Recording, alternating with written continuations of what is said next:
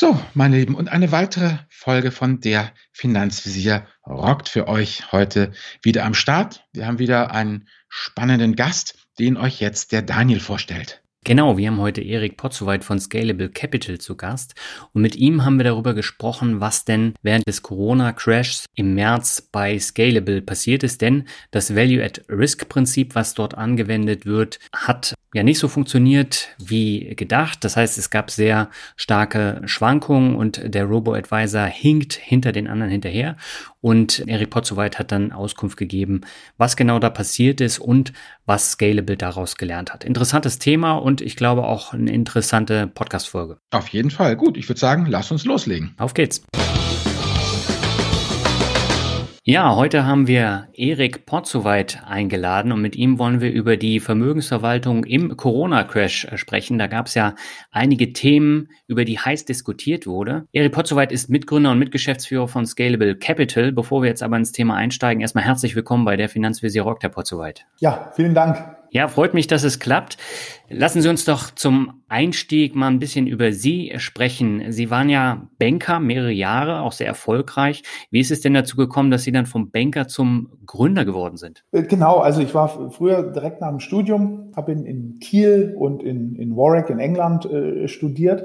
Bin nach dem Studium 2006 dann zu Goldman Sachs gegangen, war da sieben Jahre habe sozusagen die Vor-Lehman-Zeit kurz erlebt und dann äh, den langen Nachlauf nach Lehman auch.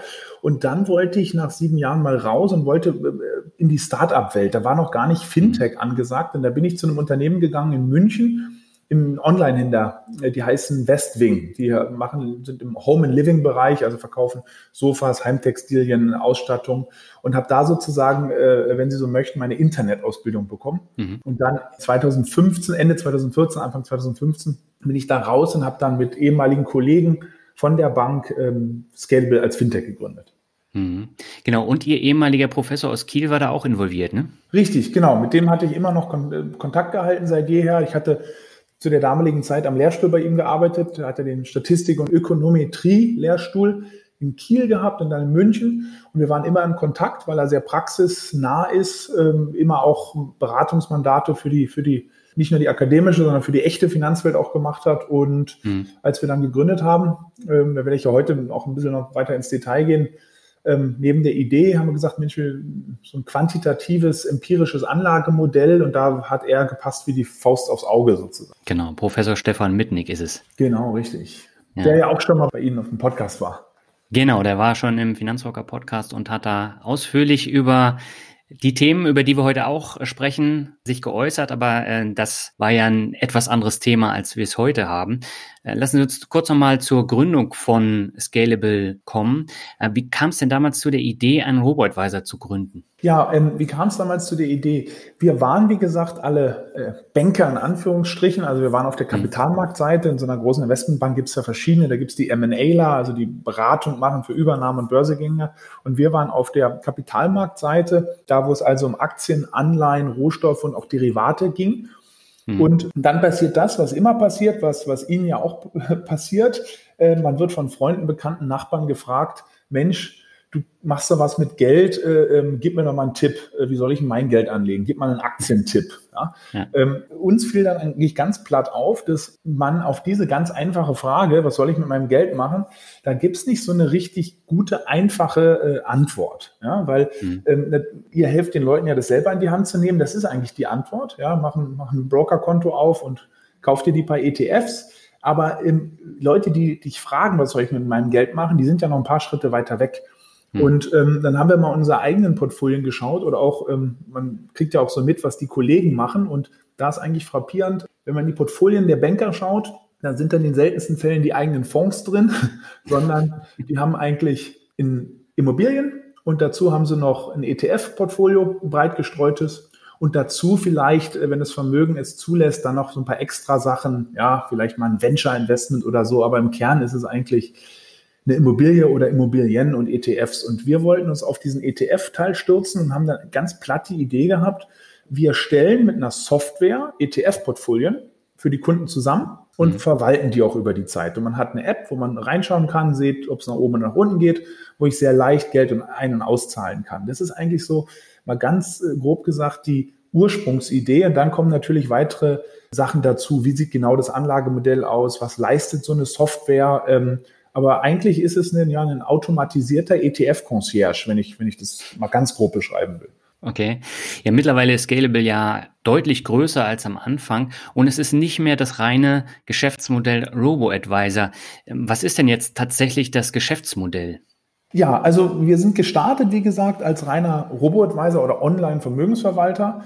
Ähm, dann sind wir relativ schnell, schon anderthalb Jahre danach, nach Gründung, sind wir in diesen ganzen B2B, also Business-to-Business-Bereich reingekommen. Es kamen nämlich größere mhm. Unternehmen, und insbesondere Banken. Also das erste Unternehmen war Siemens, danach kam die ING, jetzt sind es weitere Unternehmen wie Barclays oder die Raiffeisen-Gruppe in Österreich, die auf uns zukamen und sagten, Mensch, das, was ihr da habt, können wir mit euch zusammenarbeiten oder könnt ihr das für uns bauen, auch als White Label, so dass Scalable da gar nicht mhm. draufsteht, sondern wir die Software nutzen aber unsere Anlagemodelle äh, ähm, beispielsweise verwenden und unsere Brand, äh, unsere Marke, aber ihr baut die Software, also letztendlich Software as a Service Angebot. Und jetzt im Nachhinein sieht es wie eine Strategie aus, aber ähm, ja, wenn was erfolgreich ist, kann man im Nachhinein alles als Strategie verkaufen. Wir sind da eigentlich ein bisschen reingestolpert, um ehrlich zu sein. Und mhm. das ist mittlerweile aber das sieht man nicht so von außen. Man kennt uns hauptsächlich als Robo-Advisor. Das ist ähm, von den Umsätzen her schon ähm, knapp mehr als 50 Prozent der Umsätze. Mhm. Wir haben jetzt 150 Mitarbeiter das, und viele arbeiten in diesem B2B-Bereich. Und jetzt fügen wir weitere Sachen dazu. Also das Ziel ist eigentlich, wir wollen, äh, äh, ja, wenn man so einen Modebegriff äh, finden will, so Financial Home of the Customer. Das ist so ein bisschen das äh, englischsprachige Modegriff, der schwirrt so durch den Fintech, durch die Fintech-Welt. Wir mhm. fügen weitere Komponenten dazu. Wir haben jetzt einen Broker, so einen, so einen Flatrate-Broker auch, äh, über den wir heute nicht äh, sprechen, aber so einen Flatrate-Broker gelauncht, wo man anstatt äh, pro Trade zahlt man drei Euro im Monat und hat dann alle ETF-Sparpläne und alle Aktien- und ETF-Handel in dieser, in dieser Flatrate mit drin und bauen das Geschäft sukzessive weiter aus. Ja. dann haben wir jetzt die Grundlagen erstmal schon mal geklärt. Dann können wir weiter ins Thema einsteigen und aber dann würde ich an dich übergeben. Ja, wunderbar. Ja, hallo Herr Potzewald. Ich habe jetzt mal ein bisschen hier auf Ihrer Webseite mich umgeschaut und zwei Sachen sind mir letztendlich da ins Auge gefallen, die ich glaube, ja, Scalable von den anderen Anbietern äh, unterscheiden. Das eine ist eben dieses Thema Value at Risk. Da würde ich später noch gerne darauf eingehen. Aber jetzt erstmal dieses Thema Volatilitätsschwankungen messen und erkennen können. Wir hatten ja vorher schon, Daniel hat es angesprochen, Ihren Professor, den Herrn Mitnick, und der schreibt halt auf dem Blog, dass es eben Unfug ist, Wertpapierkurse zu prognostizieren. Das ähm, funktioniert nicht, steht hier bei Ihnen auf der Webseite. Aber, was da steht wortwörtlich, Risiken lassen sich hingegen nachweislich und zweckmäßig prognostizieren. Denn Finanzmarktrisiken sind im Zeitablauf nicht konstant, sondern ändern sich stark und treten häufig in Clustern auf. So, und da ist natürlich jetzt meine Frage, ist das denn nicht bloß eine andere Glaskugel? Ich meine, die Kursglaskugel und das ist dann halt die Volatilitätsglaskugel. Wie kann das denn funktionieren? Ja, also eine, eine Glaskugel ähm, ist, es, ist es nicht, explizit nicht. Ne? Also wer die Glaskugel verspricht, da am besten Beine in die Hand nehmen und, und weglaufen. Weil eine Glaskugel, meine Definition ist, die sagt ja die Zukunft äh, mit Gewissheit voraus. Darum, mhm. darum kann es nicht gehen. Sondern es geht immer, es ist aber schon eine Prognose. Ja? Und äh, bei Prognosen geht es immer um Wahrscheinlichkeiten. Ja? Ich nenne einfach mal ein ganz äh, plattes Beispiel. Äh, die Wahl des Verkehrsmittels. Ja, wenn ich jetzt von Berlin zu Ihnen nach Hamburg fahren will mhm. und, äh, und muss mich entscheiden zwischen Motorrad, Auto, Bahn, Flugzeug, nee, gibt es überhaupt noch eine Fluglinie zwischen Berlin und Hamburg? Wahrscheinlich nicht ich mehr. Ich glaube, ist alles eingestellt. Alles eingestellt, die, der ICE ist zu schnell. Ähm, dann, und ich will die, die, das sicherste Verkehrsmittel wählen. Es geht mir gar nicht um Geschwindigkeit, sondern das sicherste Verkehrsmittel. Und dann wird es die Bahn. Ich glaube, da ist die Wahrscheinlichkeit, dass ein Unglück passiert, das ist, glaube ich, 200 Mal geringer als beim Motorrad. Und danach ist der Bus und dann das Auto und Motorrad kommt ganz am Ende. Das heißt, es geht immer, es geht nie um absolute Wahrscheinlichkeiten, dass ich sage, ähm, mir kann, mir kann auf gar keinen Fall ein, ein Unglück passieren oder ein, ein Verkehrsunfall, da muss ich zu Hause bleiben. Also wer gar nichts kurzfristig verlieren will, der soll gar nicht investieren. Aber es geht um äh, ja eine Abwägung mit Wahrscheinlichkeiten. Und äh, die Wahrscheinlichkeit sagt halt, dass ja, Bahn das sicherste Verkehrsmittel ist. Flugzeug ist sogar noch sicherer, wenn man das, diese Statistiken, die immer da auf, äh, ich glaube, 100 Millionen gereiste Personen äh, Kilometer gehen also warum hole ich so ein bisschen aus? Weil ich sage, ähm, es gibt immer noch einen Unterschied. Nicht jede Prognose ist eine Glaskugel, sondern Prognosen mit Wahrscheinlichkeiten. Und am, mhm. am, Ende des Tages geht es darum. Und wenn man jetzt mal weiter ins Detail geht, ähm, was soll hier prognostiziert werden? Also wie da in dem Artikel steht und wie der Professor Mittling auch schon öfter da publiziert hat, das Prognostizieren von zumindest kurz- und mittelfristigen äh, Aktienkursen, das ist nachweislich nicht möglich. Es geht nicht. Das heißt, auch diese ganzen äh, Prognosen, die abgefragt werden am Anfang des Jahres, Herr Experte XY, wo steht der DAX am Ende des Jahres? Das ist vielleicht interessant zu lesen ähm, ähm, als Vergnügen, aber das, das, äh, es gibt keine wissenschaftliche empirische Grundlage, die zeigt, dass man da irgendwas bei rausholen kann. Ähm, okay. Das Prognostizieren von Risiken, wie es da steht, klappt besser nicht perfekt, bei in keinster Weise perfekt, aber klappt etwas besser. Und äh, warum? Es gibt ein empirisches. Herr Potzowait, darf ich ganz kurz ja. unterbrechen? Lassen Sie uns kurz noch definieren, wie Risiko definiert ist in dem Fall, weil da reden ja auch immer viele Leute über viele unterschiedliche Sachen. Nur, dass wir da dann jetzt ganz klar sind. Wie definieren Sie beziehungsweise die Finanzwissenschaft oder Herr Professor Mitnick Risiko? Genau. Also, ähm, wenn man über Risiken spricht, da gibt es ja in der Finanzwelt verschiedenste Maße oder Bezeichnungen, also das, ähm, was oft gegenüber Kunden verwendet wird, sind ähm, verallgemeinernde Begriffe. Ja, da heißt dann Portfolio konservativ oder ausgewogen oder chancenorientiert.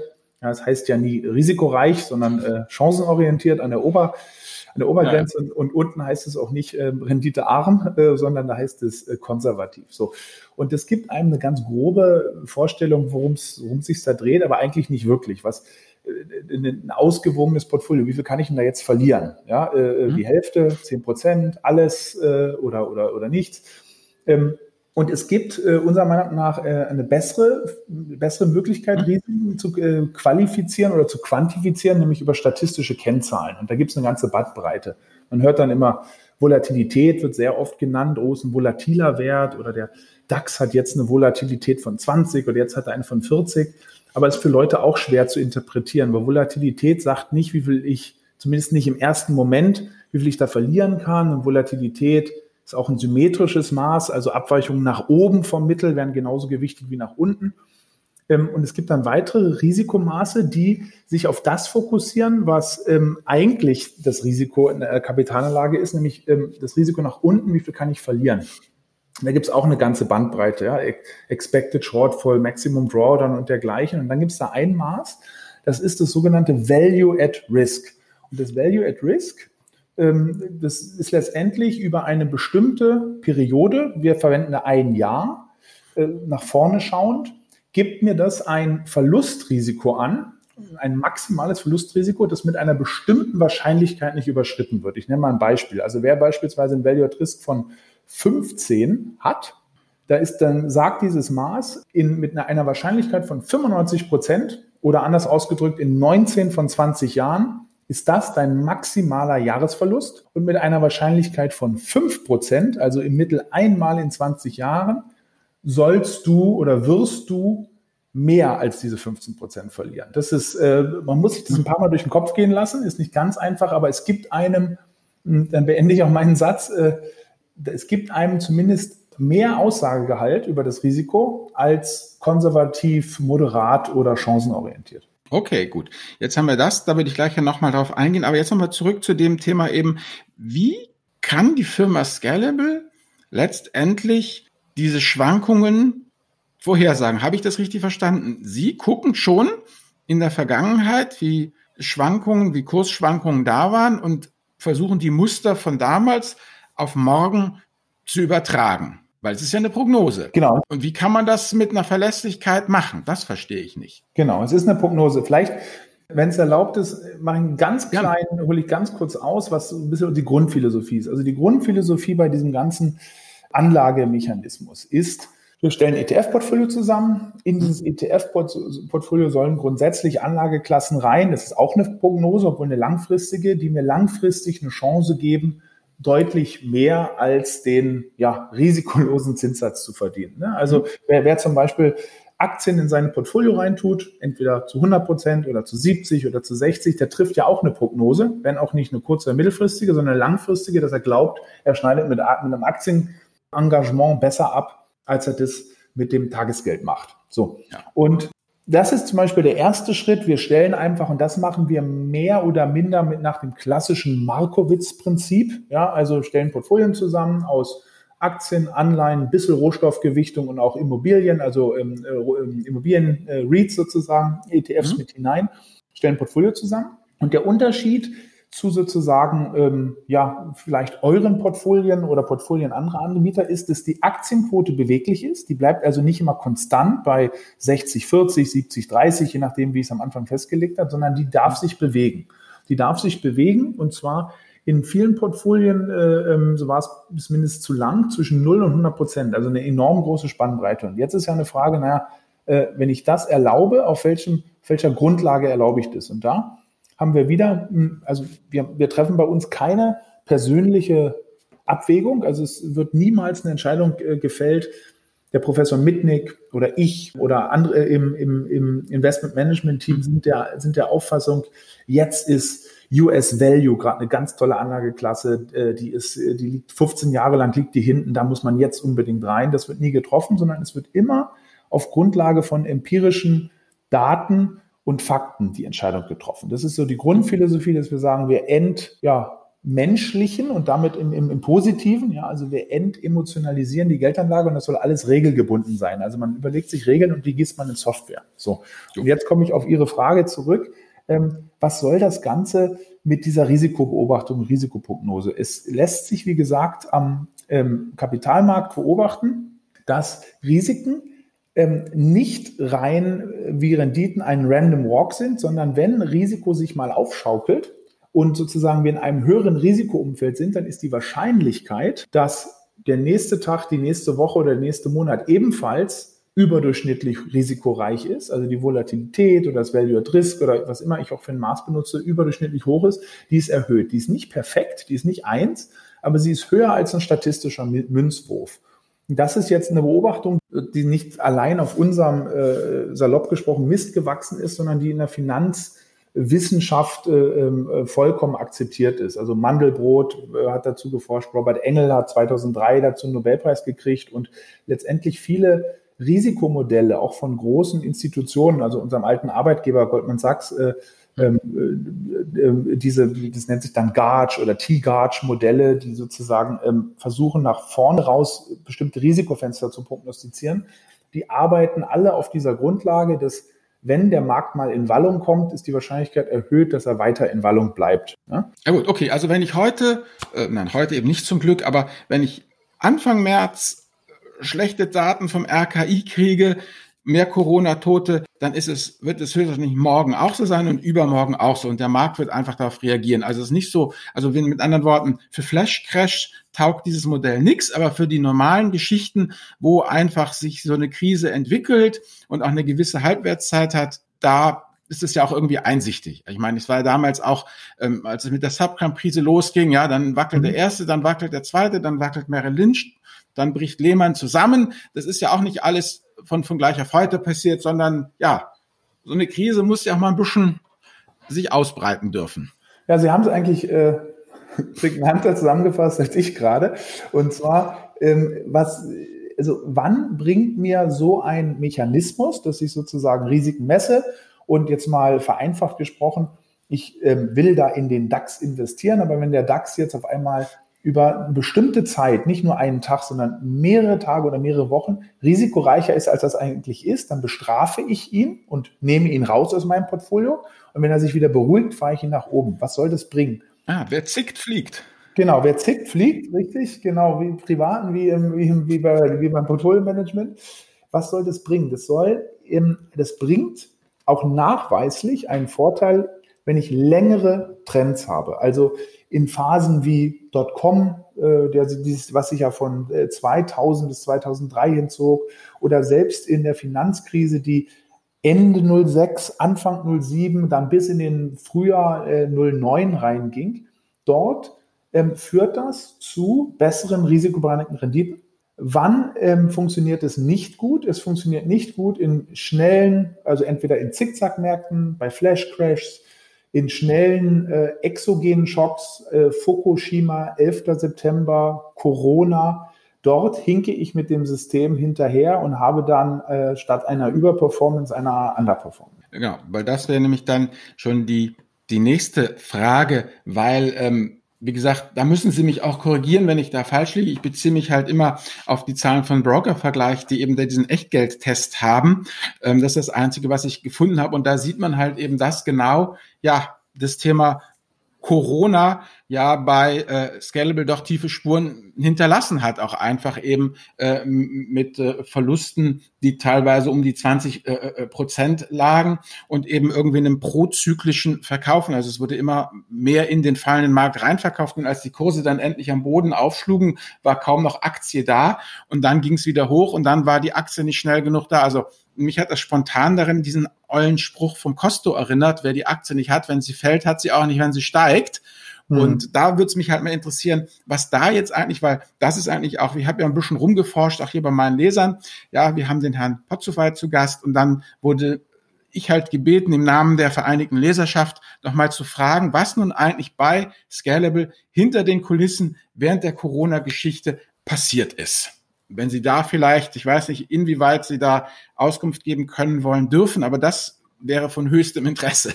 Nee, voll. Also deswegen habe ich ja, äh, bin ich ja hier auf dem Podcast, um da voll Auskunft zu geben. Ja? Und gerade der, ihrer Leserschaft, die da interessierter ist. Also ganz kurz, die Zahlen grundsätzlich, ähm, äh, es hat sich natürlich wieder äh, etwas erholt seit dem Tief, aber ähm, Broker-Vergleich, das sind ja Echtgeldzahlen, also die stimmen so etwas, ja, da kann der Vergleich, der Broker-Vergleich gar nichts dazu, sondern das ist, weil unser Anlagemodell halt anders funktioniert als die anderen. Man wird ja verglichen mit anderen Robos.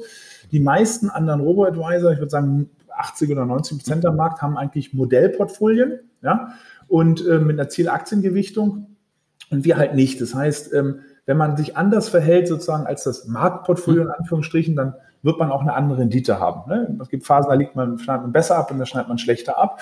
Ähm, der Vergleich so ein bisschen hinkt da, weil das schon, ähm, da gibt es sehr unterschiedliche Anbieter. Ich glaube, der, der Spitzensieger in der Kategorie über Corona war, glaube ich, Capilendo. Die bilden das Allwetter-Portfolio nach dem Ray Dalio-Prinzip ab. Mhm. Das hat eine Zielaktienallokation von 30 Prozent. Dass ich natürlich mit sowas ähm, in der Krise besser unterwegs bin, ja, als ähm, mhm. irgendein anderes Portfolio, ja, als der MSCI World sogar. Das ist, das ist eh klar, von da, das hinkt ein bisschen, aber nichtsdestotrotz im Vergleich zu diesen Modellportfolien oder Buy-and-Hold-Strategien haben wir mhm. schlechter abgeschnitten. So. Und jetzt ist die Frage, warum?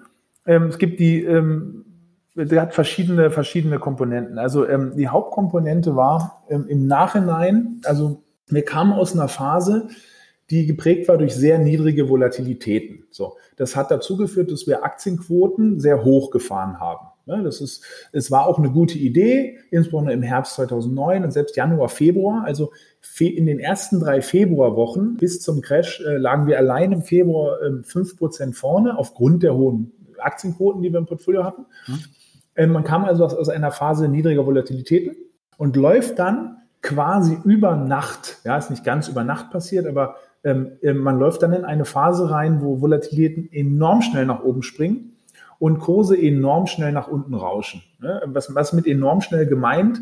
Wenn man in die Vergangenheit schaut äh, und schaut sich die typischen Bärenmärkte, also Verluste von 20 Prozentpunkten oder mehr an, dann dauert der durchschnittliche Bärenmarkt so etwa 50 äh, bis 60 Wochen, also so ein Jahr.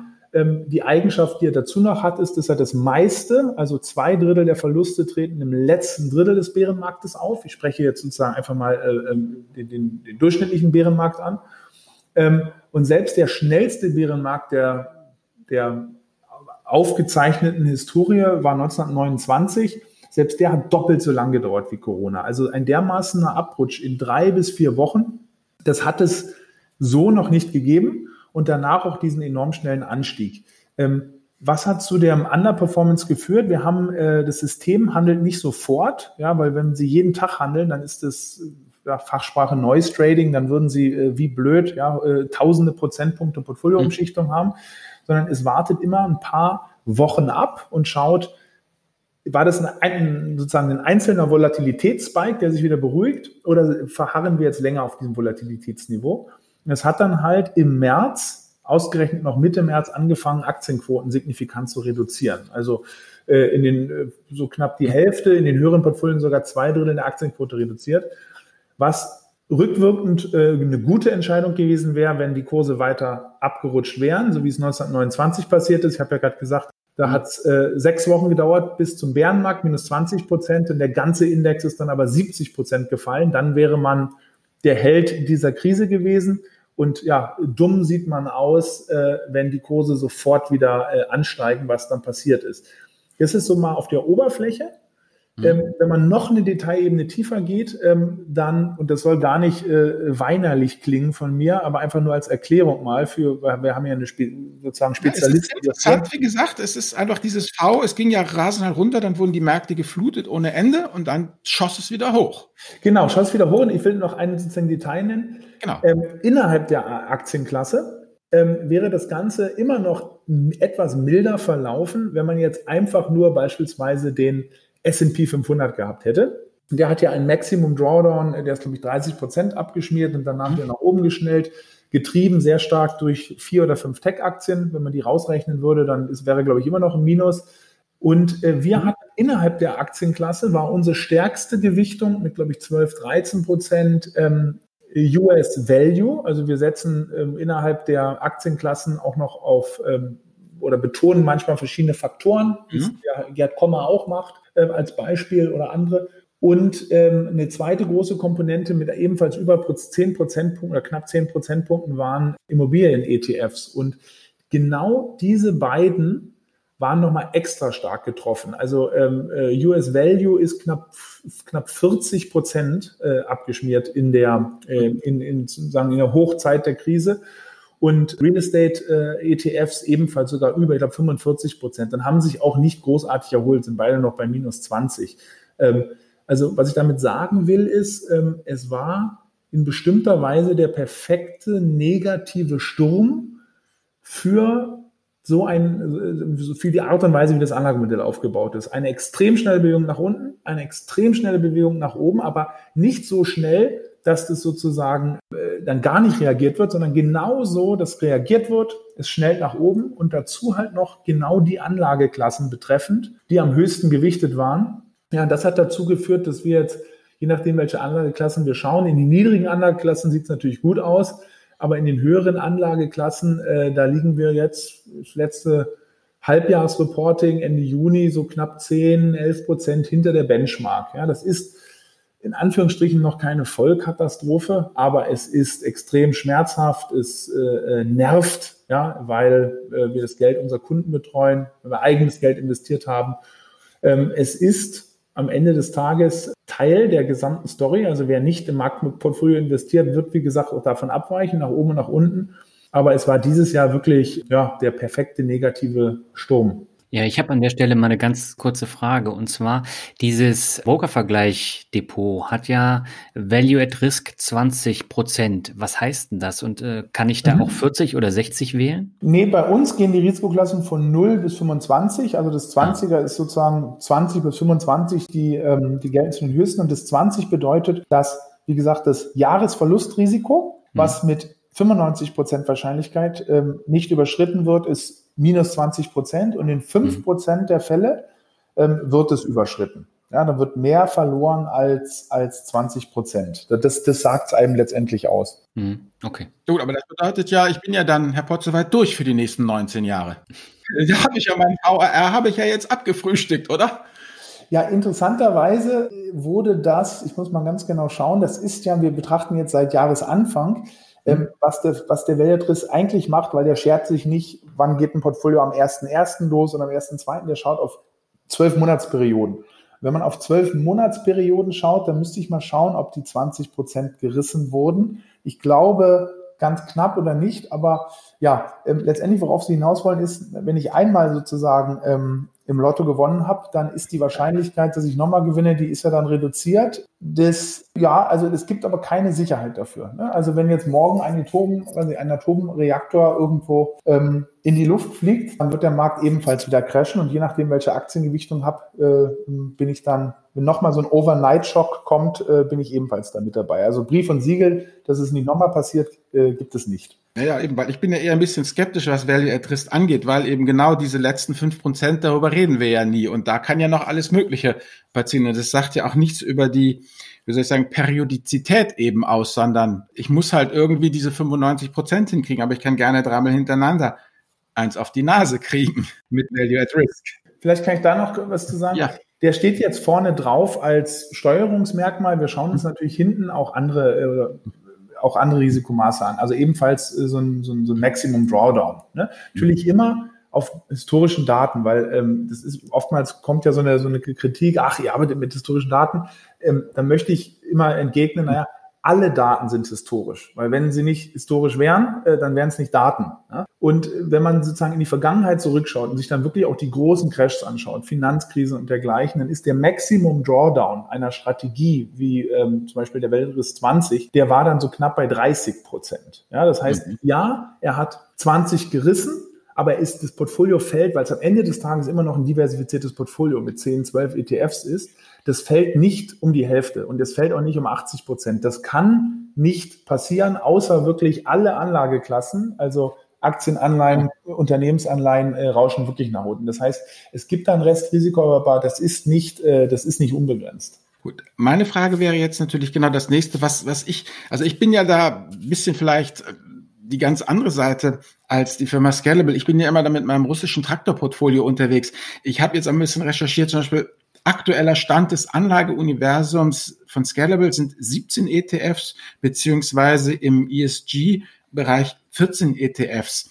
Hat man sich da nicht irgendwann in den abnehmenden Grenznutzen diversifiziert? Also so ganz plump gesprochen, warum 17, warum nicht nur drei oder vier? Ja. Also, wie soll ich sagen, diese 17, wenn ich die jetzt, wenn ich da jetzt einen Strich drunter mache und ich habe die, die Mega-Loser, Value und, und Reads, aber ich habe bestimmt ja auch welche, die überdurchschnittlich waren. Wenn ich die alle zusammen addiere, lande ich dann doch nicht wieder bei der allgemeinen Mischpampe, die sich S&P 500 nennt. Ja, ähm, also zum einen, da auf der Webseite ist abgebildet das, der, der Werkzeugkasten, aus dem man sich bedienen darf. Ne? Das sind sozusagen, wir dürfen nur, jetzt aktuell ist das das Anlageuniversum, diese ETFs haben es durch den Filter geschafft und aus denen darf sich sozusagen das Modell bedienen. Das heißt nicht, dass man 17 im Portfolio hat. Achso, das ist schon mal ein Missverständnis, weil ich dachte, das wären die 17, die Sie aus den 2000, über 2000 rausgefiltert äh, hätten und die dann zwangweise, ah, okay, gut, also das ist einfach nur da, da dürfen, na Sie ja nicht, aber wer, wer darf da eigentlich draus wählen? Genau, also das Anlagemodell darf draus wählen, aber es ist jetzt auch nicht so, dass wir von den 17 nur drei ins Portfolio packen, sondern man hat, ich müsste jetzt eigentlich mal zählen, wie viel aktuell drin sind, man hat wahrscheinlich trotzdem 11, 12, 13 im Portfolio, also immer noch mehr als, als drei oder vier, so. Da ist jetzt die Frage, warum so viele, warum nicht, äh, warum nicht weniger?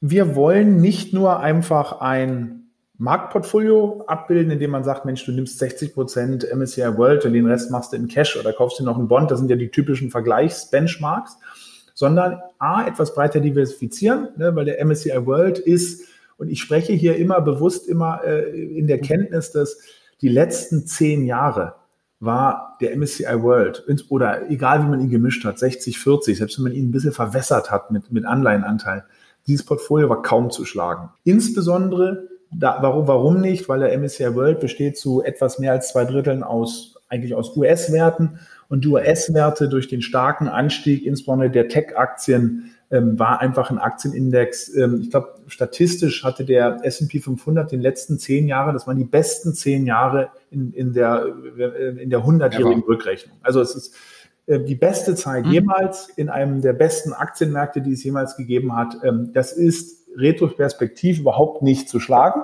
Nichtsdestotrotz ist natürlich die Frage, wenn ich jetzt sage, Mensch, ich äh, investiere in den S&P 500, ja, und der besteht aktuell zu fast 30 Prozent eigentlich aus fünf Aktien.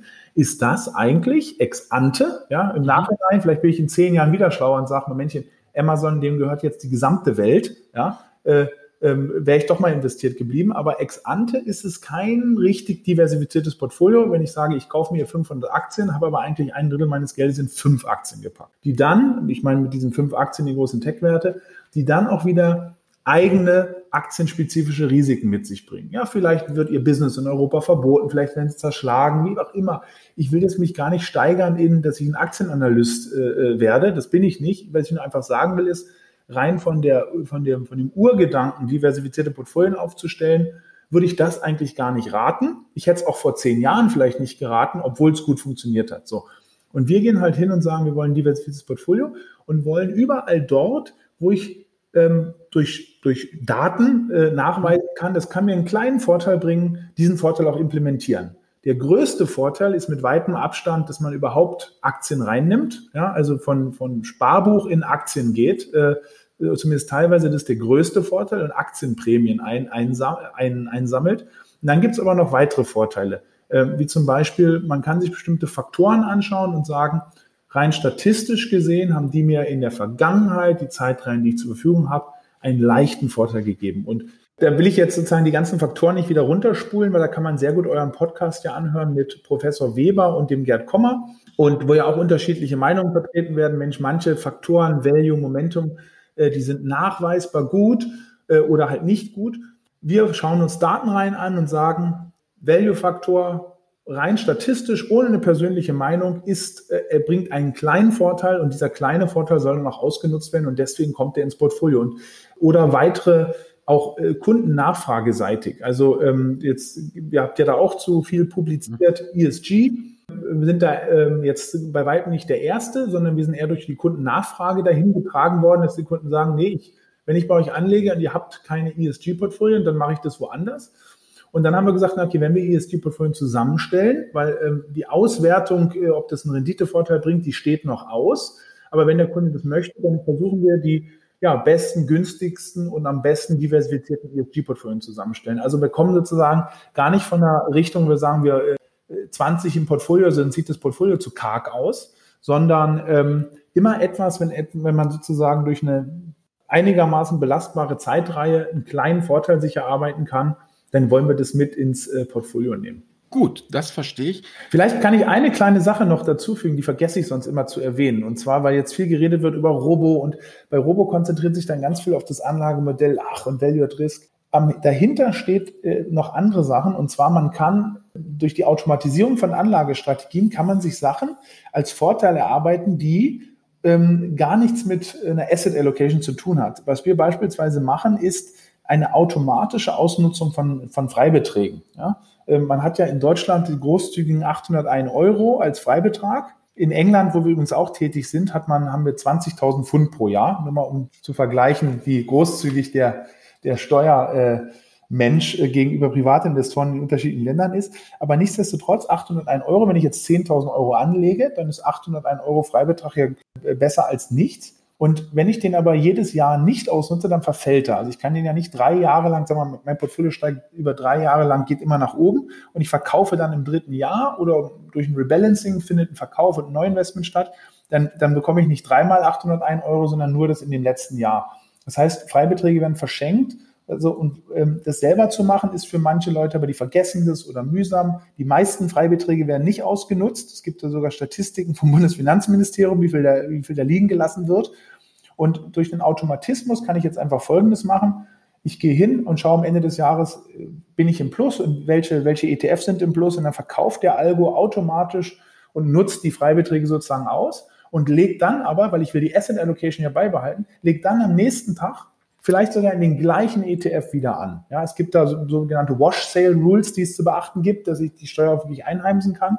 Aber wie gesagt, für jemand, der da 10.000 Euro anlegt und ähm, diese 801 Euro Freibetrag dann unter Umständen verschenkt, das, sind, ist ein Beispiel, wie man sozusagen mit Automatismus, mit Software kleine Renditevorteile äh, äh, sich reinholen kann. Niemand weiß, ob morgen der Markt steigt oder fällt, aber etwa, was ich etwas mehr in der Tasche habe, bringt mir dann doch einen, einen, kleinen, einen kleinen Vorteil.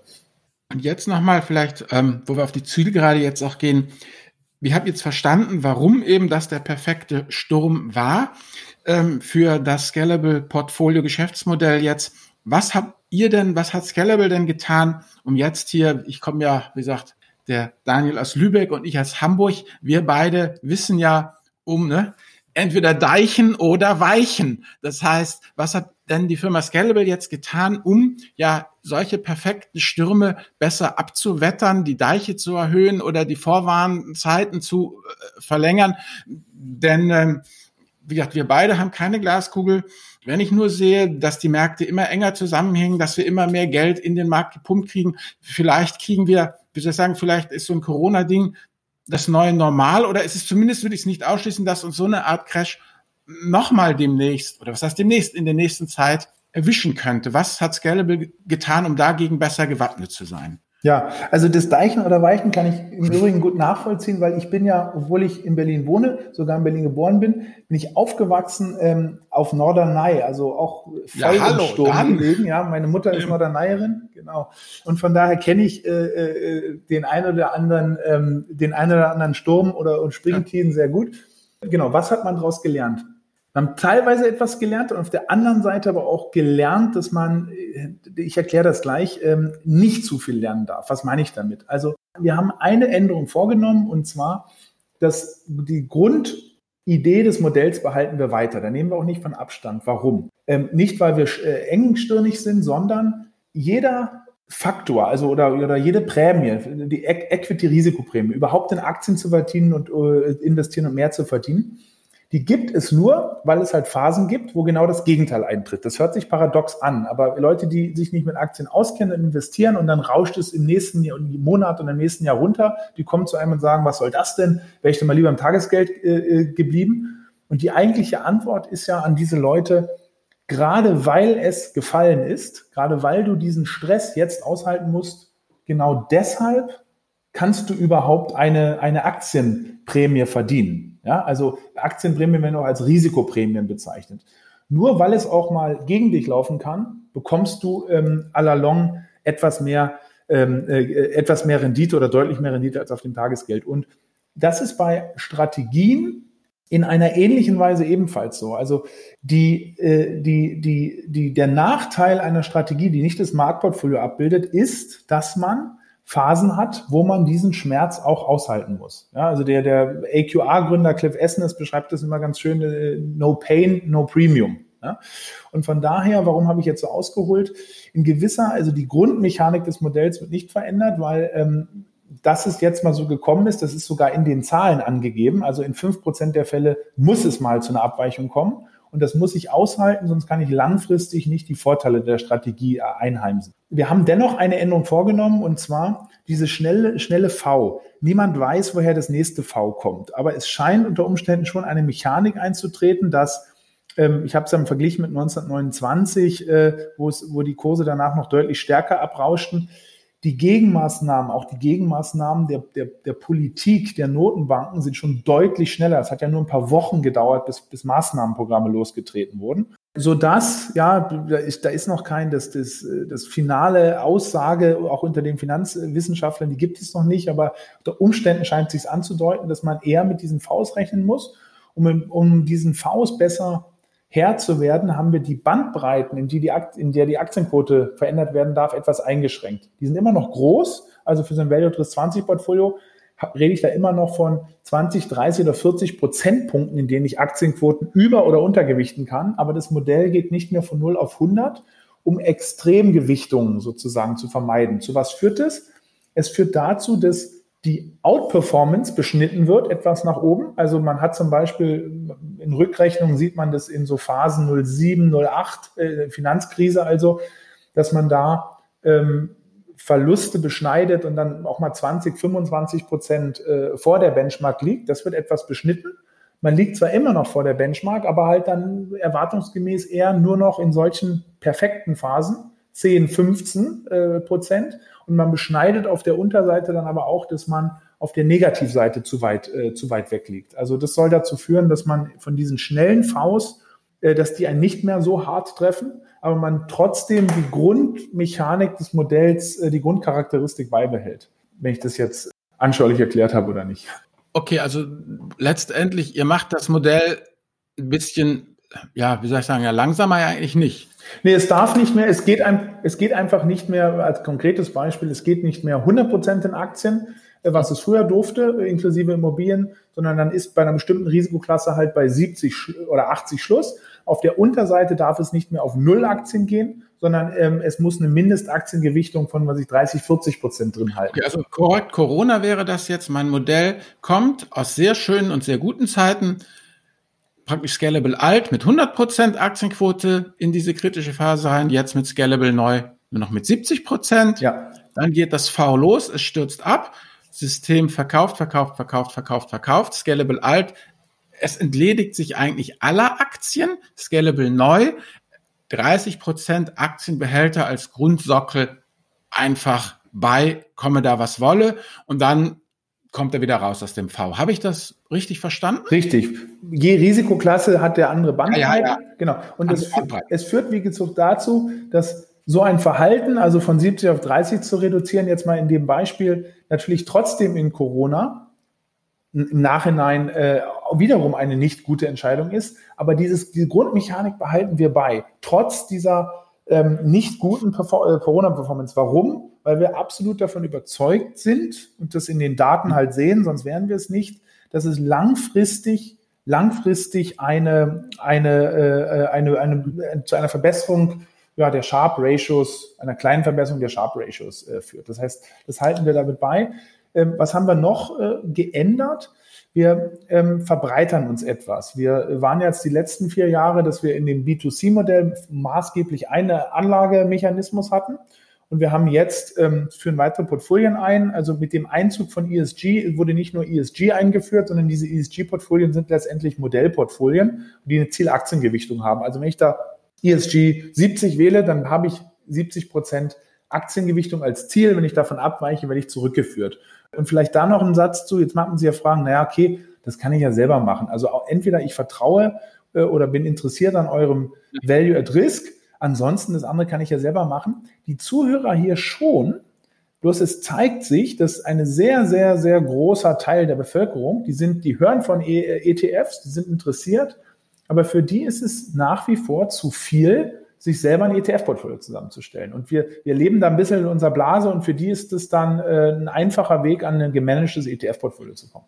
Finde ich auch gut, aber warum wird dann nicht äh, gesamtscalable umgestellt auf diese Zielportfolio? Warum behalten Sie denn dann das Value at Risk bei? Oder umgekehrt, warum kriege ich nicht auch ESG mit diesem Value at Risk, wenn das doch so ein gutes Modell ist?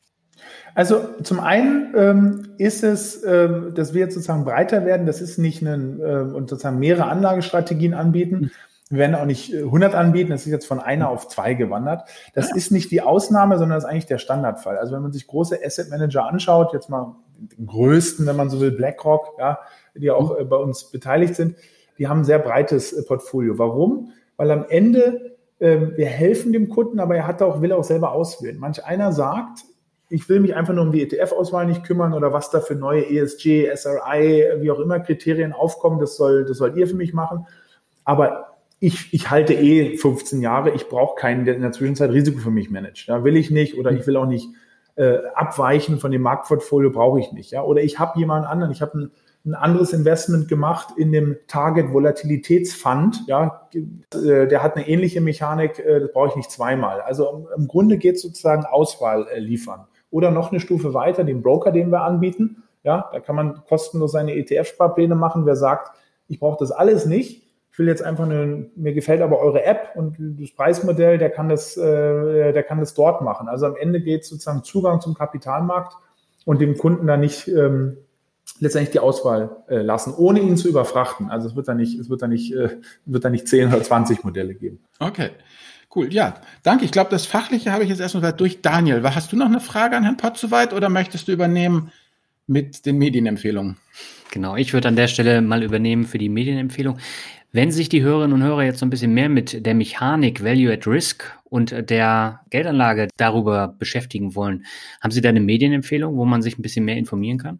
Ja, also ich habe ein paar Sachen mitgebracht. Also wer jetzt ganz ähm, in sozusagen mehr die Tiefe von quantitativen Anlagestrategien, die ähm, ja, empirischen, statistisch-ökonometrischen äh, Hintergrund haben, eintauchen will, eines der besten Bücher, ähm, gibt es jetzt neue Auflagen, aber gibt es, glaube ich, vor zehn Jahren ist es erschienen. Das heißt Expected Return und ist vom Anti Illmannen. Der ist ähm, eine mhm. Koryphäe in dem Bereich, der hat unter anderem den norwegischen Pensionsfonds beraten, mitgemanagt, der, und der war bei Brevin Howard, jetzt ist er bei AQR, das sind also die, die, die großen, wirklich die hunderte Milliarden managen in dem, im quantitativen Anlagebereich. Ja, das, ich weiß nicht, ob es eine deutsche Übersetzung gibt, aber das ist, es geht schon ins Detail, ist aber ein sehr gutes Standardwerk. Also was du zum mhm. Beispiel äh, für der Hall im Derivatebereich ist, das ist das Expected Return im Bereich Portfolio aufbauen mit quantitativen Anlagestrategien.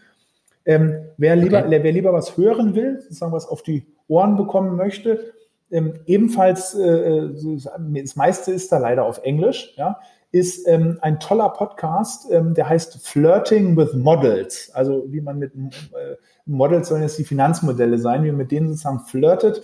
Äh, bewusst zweideutig der Titel, der ist von Corey Hofstein. Und der lädt da ganz interessante Gäste ein. Ja, äh, gibt es bei mhm. iTunes und sonst wo.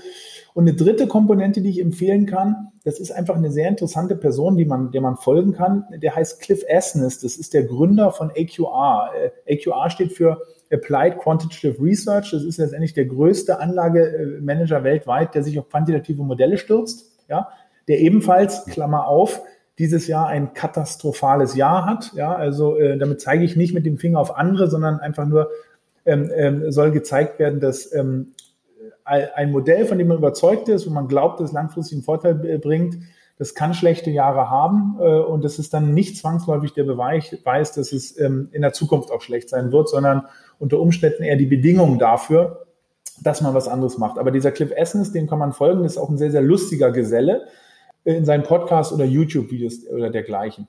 Und dann habe ich, ähm, das ist das Spezielle, dann habe ich noch was mitgebracht, eher zur allgemeinen Geldanlage, wenn ich es noch kurz sagen darf. Mhm. Einmal natürlich äh, finde ich die selber höre die Podcasts ganz gerne von Gerd Kommer oder Echtgeld TV, wer so ein bisschen auf die Schiene auch Einzelaktien sich anschauen will, Christian Röhl, Tobias Kramer oder äh, Finanzfluss, das finde ich interessante Sachen. Ähm, und dann gibt es aber noch einen speziellen Podcast, und der heißt ähm, How to Get Rich Without Getting Lucky. Also wie man äh, reich wird ohne Glück, ohne, ohne, ohne jetzt Riesenglück zu haben. Und der ist von, ähm, der, der Herausgeber heißt Naval Ravikant, also einen indischen Namen. Also man muss einfach nur Naval eintippen mit, mit N-A-V-A-L. Ähm, und da hat er seine Prinzipien mal runtergeschrieben, äh, wie man äh, ja, Vermögensbildung nicht auf dem Aktienmarkt, sondern generell macht. Also dass man nicht nur auf Lohn setzt, sondern sich halt Anteile an etwas holen soll. Äh, wie man ähm, ja heutzutage es leichter hat, sich selber zum Produkt zu machen. Da seid ihr ja ein perfektes Beispiel. Ne? Früher, um euer Wissen in die Welt zu kriegen, hättet ihr früher irgendein, äh, ja, zu einem äh, Redakteur gehen müssen, Fernsehen, Radio oder Zeitung. Und jetzt schaltet ihr einfach das Internet an. Und diese ganzen Mechanismen, die beschreibt dann einem dreistündigen Podcast, hochinteressant. Also das, das kann ich nur empfehlen. Super, vielen Dank für die vielen Tipps. Ich glaube, da ist ganz viel dabei. Äh, ich kannte das zum Beispiel alles gar nicht. Von daher, da werde ich auch auf jeden Fall mal äh, reinhören und einen äh, Blick riskieren. Jetzt außer Echtgeld TV, das ist natürlich auch für mich Standardprogramm. Dann sind wir am Ende angekommen. Dann herzlichen Dank für die offenen Worte und die ganzen Erklärungen. Und ich glaube, da war eine ganze Menge dabei, was wir auch mitnehmen können. Ja. Dann danke, Herr Potz, soweit. Danke. Grüße nach Hamburg. Alles Gute. Tschüss. Tschüss. Tschüss.